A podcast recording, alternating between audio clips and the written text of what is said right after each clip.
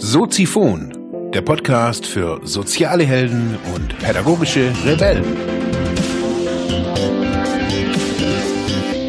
Herzlich willkommen, meine lieben Zuhörer bei Soziphon, dem Sozialarbeiter-Podcast. Mein Name ist Mark Hummer und ich freue mich, dass du wieder eingeschaltet hast. Thema der heutigen Episode ist das Darknet Special Miniserien Superfazit.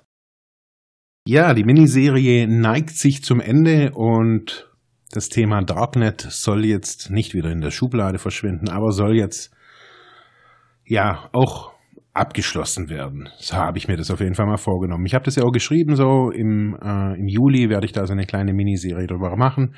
Das ist jetzt hier so die letzte Sendung drüber. Und ich würde euch gern erzählen, wieso es jetzt auch heute kein nochmal noch mal neue Informationen bezüglich der Inhalte geht, sondern ja, es war so, dass ich nach der, nach der letzten Sendung dass es mir da wirklich nicht gut ging. Ich habe das so gemerkt. Ich bin auf äh, verschiedene Seiten gegangen, habe da wieder nachgelesen. Mir war für mich war das Thema Suizid. Das hat mich ja, wie angesprochen, echt bewegt, dass ich gedacht habe, ey, was was ist denn da los? Wieso suchen das Menschen so aktiv auch? Im Folge dieser Recherche bin ich da auch immer so ein bisschen tiefer eingestiegen in, in die Materie, habe da wirklich sehr, sehr viel auch gelesen und habe mich da, habe so gemerkt, dass diese Geschichten der Menschen, die wirklich auch teilweise sehr, sehr ausführlich geschrieben waren, mich, ja, ja, mich nicht kalt gelassen haben. Ich, man, man hört da den Schmerz raus, die Verzweiflung raus. Und ja, im Zuge dieses, dieses Lesens bin ich dann, habe dann irgendwie weitergeguckt und weitergeklickt und man sieht ja dann immer diese, diese Internetadressen im Darknet, die ja immer mit dem mit der Endung .onion schließen. Man kann da nicht irgendwie nachvollziehen, was ist, was steht da auch dahinter. Das sind kryptische kryptische Buchstabenkombinationen. Und so bin ich eben auf eine Seite gekommen, auf der erstmal alles nur schwarz war. Das war einfach nur eine schwarze Seite und auf dieser schwarzen Seite waren, das habe ich aber auch erst im Nachhinein so rausgefunden, waren Links hinterlegt. Das heißt, wenn man mit der Maus auf diesem Monitor quasi auf diesem schwarzen Bildschirm rumge rumgefahren ist, hat man irgendwann mal einen Link gesehen.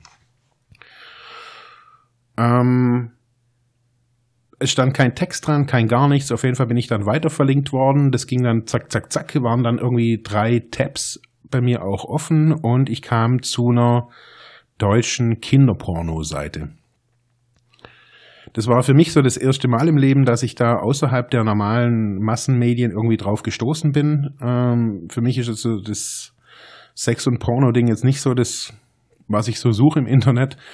Und von dem her hat mich da dieses, mich hat's echt kalt erwischt, das muss ich wirklich sagen. Das war wirklich schmerzhaft, das anzugucken, ähm, wie, was ich da so gesehen habe. Ähm, ich habe da für, ich habe recht schnell Angst auch bekommen, weil ich natürlich wusste, okay, Kinderpornografie, da steht man natürlich auch relativ schnell irgendwie äh, alleine da, wenn es um dieses Thema geht ähm, und man jetzt nicht von der Polizei direkt ist. Das heißt, ich wurde erstmal, also ich, ich hatte dann diese Seite offen und klar, man kann das dann schließen und wegklicken, aber ich habe mir gedacht, okay, was, was mache ich denn jetzt? Das, ich habe da Zeit, also das waren so Fotos, die aufgemacht waren äh, wie eine, ja, wie eine, eigentlich wie eine, wie eine FKK-Zeitschrift oder so ein Magazin da dafür oder sowas. So war das so irgendwie ein bisschen aufgemacht. Es wurde, war in Deutsch, wurde immer als Freikörperkultur bezeichnet.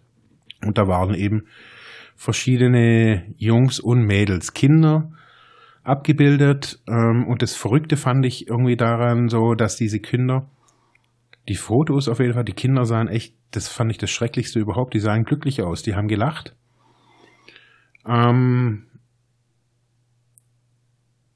ja, das hat mich, glaube ich, eigentlich am meisten geschockt, so, dass die jetzt nicht irgendwie verweint aussahen oder sonst irgendwas. Es war echt krass inszeniert und ähm, schrecklich mit anzugucken. Ähm, wie gesagt, ich wusste erstmal nicht mehr weiter. Ich wusste auch nicht so, was mache ich denn jetzt so? Man kann zwar irgendwie, wenn man so im medienpädagogischen Bereich unterwegs ist, kann man natürlich dann immer wieder sagen, ja klar, jetzt dann ruft die Polizei an oder geht zu Jugendschutznet oder sonst irgendwas. Aber es geht ja hier nicht um, um das normale Internet, sondern es geht hier um das Darknet. Und das Darknet funktioniert auch nach eigenen Regeln. Und da kann man halt einfach nicht einfach irgendwas melden, weil das total Blödsinn ist, weil das alles verschlüsselt und verschleiert ist. Ja, und dann stand ich da und habe gemerkt, wie es mir wirklich bald minütlich immer schlechter wird, so wie ich gedacht habe, was ist mit unserer Gesellschaft los? Ich habe eben, ich hatte meine, meine Ursprungsmotivation war eben an diesem Tag auch das Thema Suizid und warum wollen sich denn hier in Deutschland so viele Leute irgendwie auch aktiv umbringen? Das war irgendwie so das Thema und dann kam ich zu dieser Kinderporno-Geschichte. Obwohl ich wusste, dass im, im, in, gerade in diesen Foren im Internet auch gerade das Thema Child Porn oder Kinderpornografie ähm, wirklich verhasst ist und die Leute auch wirklich sehr schnell aus den Foren komplementiert werden, beschimpft werden, auch äh, aggressiv und also da wird, da kommt wirklich auf Einschlag auch ein Hass den Leuten entgegen. Und trotzdem gibt es diesen Teil im, im Darknet. Und er ist meines Erachtens auch, mein, ich habe keine kriminelle Energie gehabt, ich habe auch nicht nach Porn, Erotik, nach diesen typischen Suchbegriffen gesucht, sondern ich wurde da auf durch eine anonyme schwarze Seite weitergeleitet ja, wohin geht man da? Ich habe dann hier versucht, in Ravensburg ähm, den zuständigen Mann ans Telefon zu bekommen, der für Internetsicherheit oder Internetkriminalität zuständig ist. Er hat mir aber dann auch gleich gesagt, dass er da nicht der Richtige ist. Bei ihm geht es eher um Scamming, um Betrug und so weiter. Ähm, hat dann meine, meine Telefonnummer aufgenommen und postwendend, also wirklich auch fünf Minuten später, hat dann auch ein netter Herr von der Polizeistation in Friedrichshafen angerufen, von der Kripo zum Thema, der, der da auch wirklich fachlich sehr versiert war. Ich konnte mich dann mit ihm unterhalten, habe ihm so meine, die ganze Geschichte auch erzählt, warum ich diese Serie mache und was da so dahinter steht. Ähm, ja, das war für mich ja, wieder neu ernüchternd. Ähm, weil auch er sagte, ja, wir können eigentlich nichts machen aufgrund dieser krassen Verschlüsselung einfach auch. Da sitzt dieser Server auf irgendeinem, in Tobago wird dann irgendwie über zehn äh, Tracker weitergeleitet, verschleiert, niemand weiß, wo das Ding ist. Dieser Server ist vielleicht für drei Stunden offen. Er hat gesagt, eben so eine auch diese schwarze Seite, diese automatische Weiterverlinkung kannte jetzt er so in diesem Ding nicht. Diese Seite, die ich ihm gesagt habe, die kannte er schon. Und hat auch gesagt, eben, sie haben keinerlei Macht, auch da dagegen vorzugehen. Wieso? Das ist ganz einfach, weil eben niemand weiß, wer das ist. Gegen wen möchte man denn vorgehen? Ich meine, wenn der, wenn der Server in weiß Gott wo steht, dieser Server auch gespiegelt, also quasi der Inhalt dupliziert wird, da hat man da nicht wirklich viel Chance, da überhaupt vielleicht die Daten sicherzustellen, aber die Leute noch schon lange nicht mehr. Er hatte noch gesagt, dass vieles irgendwie immer wieder so läuft, dass die Leute, also das Darknet funktioniert sehr stark über Reputation, also über Bewertung von anderen. Also ich kann einen Shop da aufmachen und werde aber nur was verkaufen, wenn die anderen mich auch als seriös und als vertrauenswürdig einstufen. Das heißt, man, ja, es geht da um alles, ob, ob, ob bei allem so. Also ob man da jetzt Artikel schreibt oder im Forum, Forum aktiv ist, muss sich da hocharbeiten. Anders kann man sich das nicht vorstellen. Und er hat auch gesagt eben, dass diese Leute durch, nur durch ihre Reputation auch da drin so, so lange auch bestehen können, aber auch diese Reputation, auch so eine, das spricht natürlich so ein Ego-Anteil in einem ein, an. Und die Leute, wenn sie erwischt werden, hauptsächlich durch die, durch die, durch den wiederkehrenden, äh, ja, durch das Geprole sozusagen oder das Geprahle irgendwie von den Leuten irgendwie dann äh, sich selber verraten, weil sie eben stolz sind, das und das gemacht zu haben, die und die Bilder irgendwie da und da hochgeladen zu haben.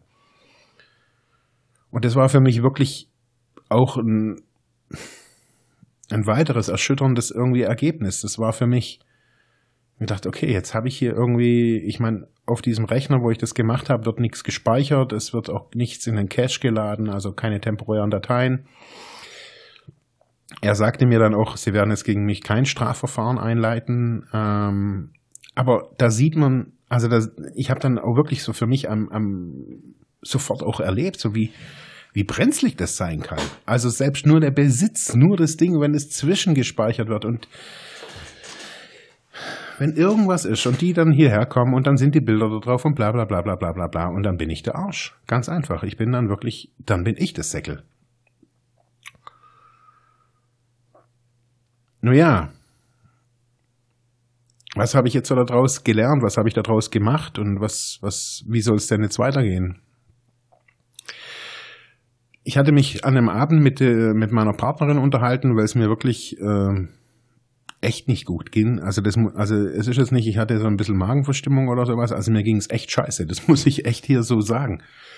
Mich hat es echt mitgenommen, weil ich ja ein, weil ich von meinem Grundding so ein totaler Freiheitsverfechter bin und auch Zensur hasse und bla bla bla bla bla, weil ich immer wieder denke, okay, das kann, das ist nicht der richtige Weg jetzt so nach vier Wochen Darknet, würde ich jetzt einfach mal so sagen, nach vier Wochen Darknet-Erfahrung, bin ich manchmal, das habe ich ja, das habe ich auch, ja, gestern Abend erst wieder in, in der Diskussion auch so kurz gesagt. Ich bin froh, dass äh, dieses Darknet auch das Darknet ist und dass es im normalen Internet manchmal auch diese Filter auch gibt. Es ist schwer für mich, das überhaupt auszusprechen. Das merke ich jetzt gerade wieder so, weil weil ich eben so viel auf dieses Freie und Selbstverantwortung eigentlich gebe. Aber jetzt so sehe, also wenn man damit konfrontiert wird mit dieser, mit diesem schonungslosen Umgang mit allem, ob das der Tod ist, der eigene Tod, jemanden umzubringen, jemanden etwas zu cracken, irgendwas, sich Drogen zu bestellen und, und, und, und, und. Da drin ist alles möglich. Und ich habe mir dann so überlegt, okay, wenn, wenn das jetzt quasi, ja, wenn das so, wenn das so leicht ist, da hinzukommen, mein, es ist nicht schwierig. Das muss man einfach auch mal sagen. Die Medienkompetenz, die man sich hier so ein bisschen pseudomäßig angeeignet hat, die reicht aus heutzutage, um da aktiv zu sein. Geld in Bitcoins zu transferieren, ist jetzt auch nicht mehr so das, äh, das wahnsinns große Ding heutzutage. Aber ich glaube, es stellt uns vor neue, vor, vor ganz neue Herausforderungen. Also besonders wenn mir die Polizei sagt, die haben den Kampf eigentlich schon verloren. Und das, was sie da machen mit ihren Ausspähen und dies und jenes, das ist alles gut und das ist alles nice. Aber das ist halt ein Tropfen auf den heißen Stein. Da werden Güter verschoben, da werden Drogen verschoben, Menschen verschoben. Ähm, Leute bieten Nacktbilder von ihren Frauen an, äh, obwohl die Frauen das nicht wissen. Ich habe das in einem Forum gelesen, wo ich gedacht habe, alter Falter, was ist denn mit euch los? Was machen wir da? Was, wie gehen wir damit um? Das ist die große zentrale Frage, die sich mir gestellt hat und äh, die ich auch gerne weitergeben möchte. Wie gehen wir da damit um? Diese Menschen sind Teil unserer Gesellschaft, auch wenn wir das manchmal nicht so sehen und auch nicht akzeptieren möchten, aber die sind Teil unserer Gesellschaft und sie sind äh, erinnern mich auf jeden Fall oder erinnern uns vielleicht auch immer wieder daran, wo wir sind und was unsere Aufgabe denn ist. Und wenn ich mir angucke, dass im Bereich soziale Arbeit ja die Studenten für drei Monate eine eineinhalbstündige Vorlesung bekommen im Bereich Medienpädagogik, da kann ich nur sagen, wir verpassen noch mehr als den Zug. Und wir verlieren noch mehr als den Krieg.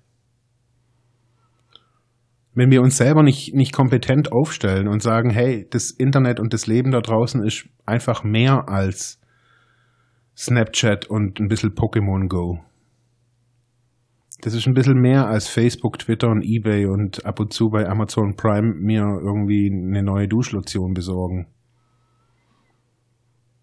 Und es geht auch gar nicht nur um, um das Kriminelle, was da drin, es geht um Geisteshaltung, um Denkhaltung, um Allgemeinhaltung zum Leben, die da drin auch transportiert werden. Wie Hass geschürt wird. Ähm, ja, wie auch offen solche IS-Kampfhandbücher äh, ja, dort verfügbar sind die, ja, wenn die auf jemanden treffen, der da halt ein bisschen Banane in der Rübe ist oder noch nicht so ganz reflektiert, sage ich jetzt einfach mal, glaube ich, auch echt viel Schaden anrichten können. Es geht nicht darum, eine Anleitung zum Bombenbauen irgendwie im Internet zu finden. Der braucht man nicht ins Darknet. Das habe ich vor 15 Jahren schon im normalen Internet gefunden. Das ist jetzt nicht so das Wahnsinnsding. Oder chemische Anleitung, wie man LSD herstellt. Man, das ist ein alter Hut, ganz ehrlich.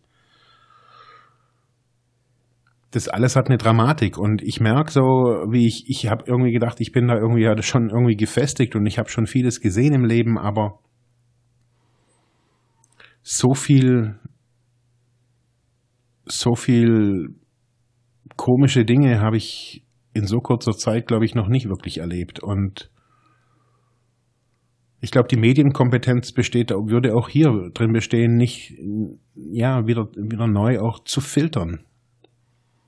Filtern zu lernen, irgendwie, was gebe ich Bedeutung? Dass es solche Menschen gibt, die Kinderpornos äh, teilen wollen, suchen und so weiter, das ist klar. Das, das ist auch ein Teil unserer Gesellschaft. Und wir müssen lernen, damit umzugehen. Und ähm, auch zu überlegen, okay, was, was, was passiert da mit den Menschen, wenn die das sehen? Wenn die Sodomie-Bilder sehen, wenn Frauen Sex mit Tieren haben und, und, und, und, und. Es ist schrecklich, das anzugucken. Und ich habe mich gestern echt eine Weile, äh, ich habe mich echt eine Weile mit, ein, mit einem Polizisten da auch unterhalten, der das auch gesagt hat, ihm geht's da auch nicht immer gut, wenn er da abends heimgeht und da das Darknet durchforstet hat und ja, teilweise auch so viel Verzweiflung, Hass und Wut und Aggression irgendwie gegen alles und jeden irgendwie zu erleben. Der ist nicht gut und das ist nicht gut und die Juden sind nicht gut und die Moslems sind nicht gut und die Christen sind scheiße und eigentlich sind alle scheiße und dann eben diese Suicide Apartments noch dazu, das Pornogedöns und Und gleichzeitig irgendwie tritt dann die Bundeskanzlerin ans Rednerpult irgendwo oder